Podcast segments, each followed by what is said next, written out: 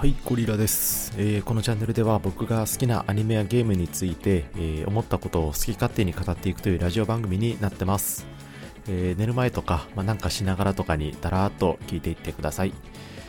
え最近ですね、あのゲームの戦闘システムに、えブレイクっていうね、システムがよく見られますと。で、まあ、このブレイクシステム、僕的には結構、えーいいシステムだなと思うんですけど、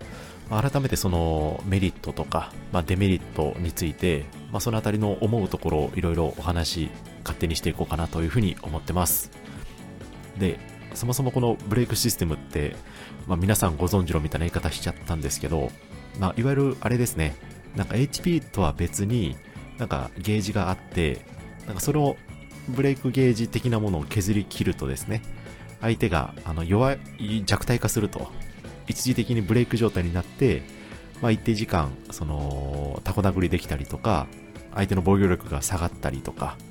まあ、そういう、えーシステムのことですね。でこれがあの今直近やってるオクトバストラベラー2とか、まあ、FGO とかですね、まあ、千の奇跡3とか、えーまあ、知ってるだけでもかなりたくさんのゲームに取り入れられてまして多分これからも増えていくんだろうなというふうに思ってます。でそれこそね FF7 リメイクにも、えーバーストっていう名称でねあの同じようなシステムが搭載されてたりとか、えーちょっと前に出た、えー AC アーマードコア6にも、えースタッカーっていう名前ではあるんですけど、まあ、似たようなものが、えー存在してますと。でなのでね結構な、えーゲームの中にこのシステム入ってるような気がしてまして多分ここもう向こう5年くらいはこのシステムがね、えー主流になってくるんじゃないかなというふうに思ってます。でまあまあこのなんかブレイクによるそのボーナスタイムみたいなまあこれ今までねちょっとあんまりなかったと思ってて少なくともね10年以上前はねそんなにあの主流じゃなかったかなというふうに思ってて、まあ、単純に HP を、まあ、削り切ると。でそのために、えー MP 管理をしたりとか、まあ、相手のバフとかデバフとかかけたりしてね。なんかそういうそういう要素はもう前からあったんですけど、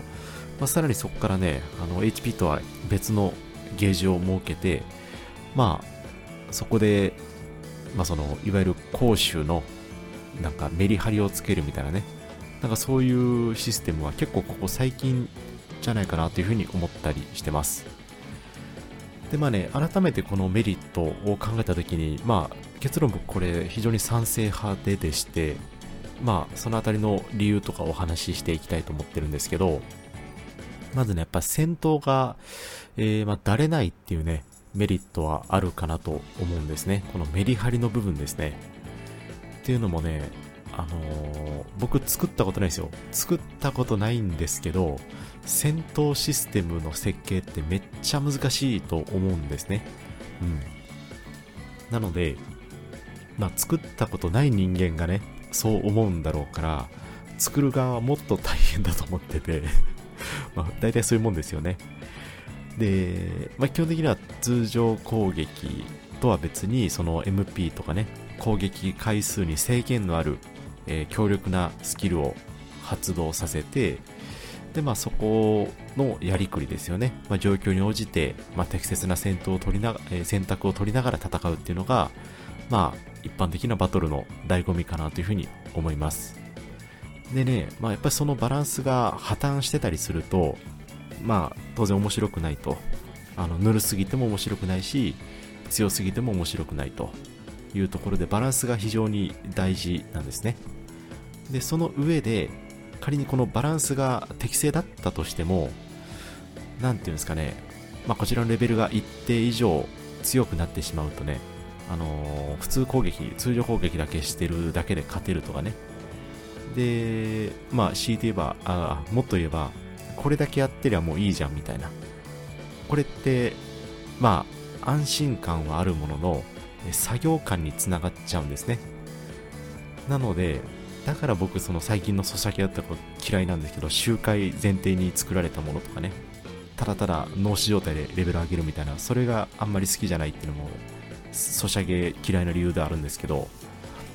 まああの、ちょっと違う、うん、まだまあ一緒かな。対別するとやっぱりドラクエもね、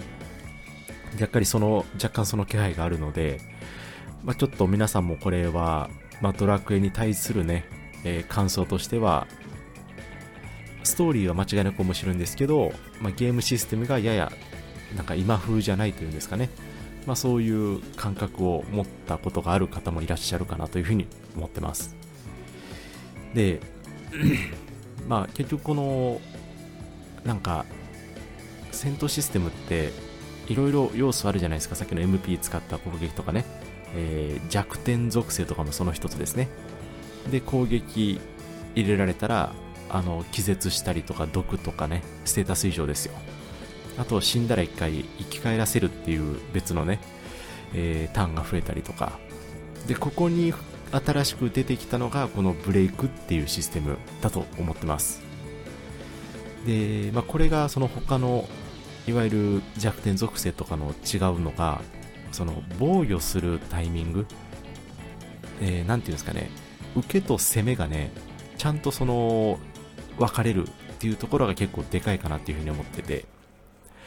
で何ていうんだそれがそのメリハリにつながるんですけどうん何ていうんですかね。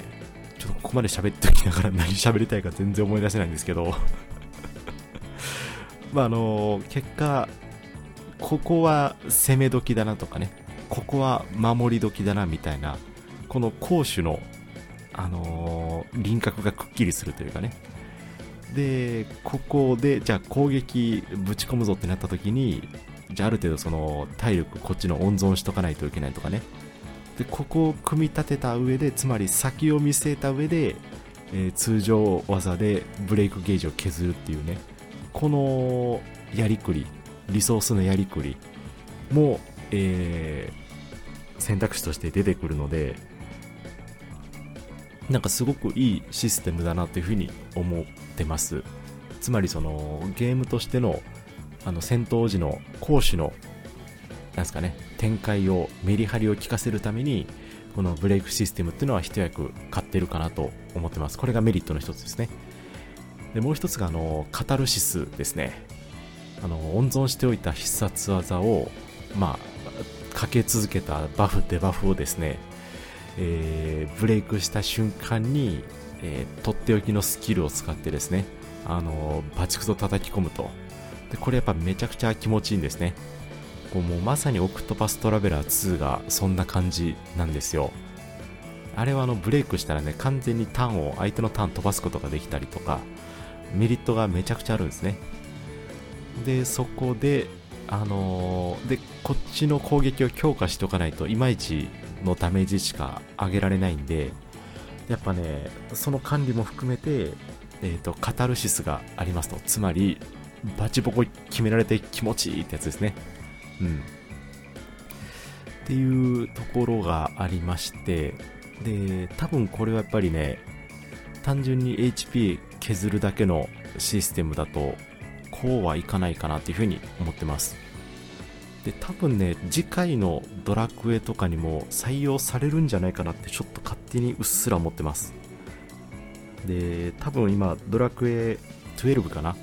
開発すごく苦しんでるはずでなんかそれこそ1年以上前にあの今度発売しますよみたいな一瞬だけねあのアナウンストレーラーみたいなの出たんですけどそっから何の音サボタンもないですからね。で、なんか開発者インタビューで、なんかちょっと時代の流れに合わせていきたいとか、えー、ちょっと刷新したいこのタイミングでみたいな、今後何十年ドラクエ愛しても愛してもらうためには、ちょっと進化が必要だみたいな説明があって、ってなった時にさすがにアクションゲームをドラクエに求められてはいないと思うんですね。なので、基本的には単性のコマンドバトルである程度動けるかもしれないんですけど、えー、まあ、ベースは多分変えない。変えると、じゃあもうこれってドラクエ無双でいいじゃんとかね。これってキングダムハーツでいいじゃんとか。なんか FF16 それで失敗したじゃんみたいなね。失敗してないんですけどね。失敗してないんですけど、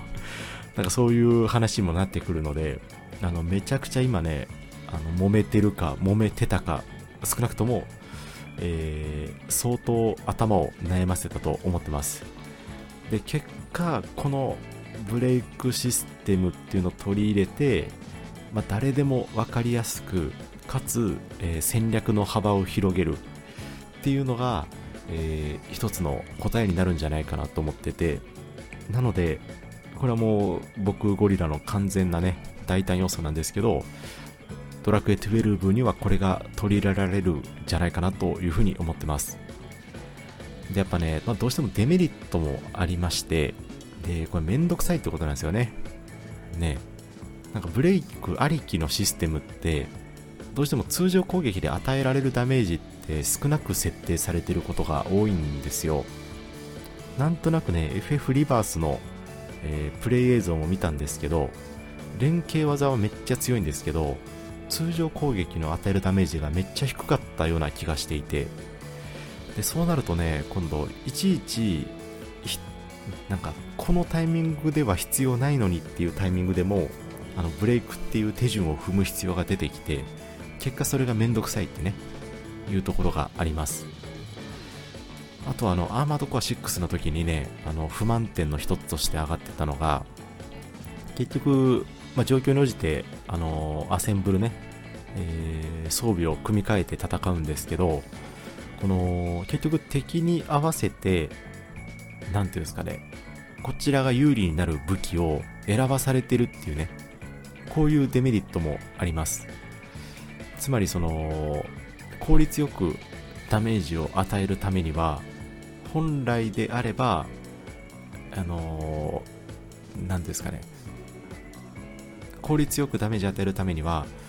結局、本当は自分がこういう行動をしたいのに、そうせざるを得ないみたいなね、なんかそういう窮屈さを感じてしまうと。いうところも、えー、あるですね、どうしても。で、まあ、これはね、えー、いろいろ工夫して今の状況を打開してほしいっていうね、開発者側の意図があるはずなんですけど、この、まあ、特にアーマードコア6に至っては、まあ、自分の好きな武器を使い続けたいっていう人にとっては、まあ、あんまりいい評価が得られなかったというふうに認識してます。まあ、特にね、あれのゲームは昔からのファンも多いんで、まあ、そういう意見を持つ人も一定数出てくるんじゃないのかなと。まあ、これ仕方ないのかなと思うんですけど、まあまあそういうね、デメリットがあるかなと思います。これもバランスの調整次第だと思うんですけどね。うん。まあ、ただ、アーマードコアに関してはね、なんか、なんか一つの装備を使い続けるっていう、まあ、それはそれで、なんか、俺、うん、なんていうんですかね、僕だけの最強装備であればいいんですけど、もうこの組み合わせで以外もう勝ちようがないじゃんみたいなね。なんか特に対人戦になってくると、なんか状況に応じて強い、あのー、有利な装備を作りたいけど、なんかあまりにもその、なんて言うんだろうな。うん、まあいいか。説明を諦めるっていうね まちょっとわかる、わかると思うんですよね。はい。あの、今までの話の文脈で 伝わる人は伝わると思いますま要はあの、あれですね。ブレイクシステム僕好きなんですけど、結果的にそのユーザーの選択肢の幅を狭めて、あの、しまう。窮屈に感じるほど狭めてしまうと、えー、デメリットの部分が、まあ、ちょっと、表面化してしまうという、まあ、デメリットというか、ちょっとだけリスクがあるというぐらいの感じですかね。うん。まあ、そういうところがありまして、で、まあ、トータル僕はこのシステム、あの、これからも、えー、応援していきたいなというふうに思ってまして、で、まあ、あのなんて言ったらいいんだろう。うん。でもアクションゲームとかもそんな感じになるんですかね。それこそデビルメイクライ5とかは、ま、そういう概念あんまりなかったんですけど、まあ、ちょっと硬い敵に対してはね、えー、硬い攻撃を当てることで、あのー、なんかちょっと削りやすくなるみたいなのあったと思うんですけど、まあ、それぐらいだったと思うので、まあ、今後もね、多分いろんなシーンでこのブレイクシステムっていうのは取り入れられると思ってるので、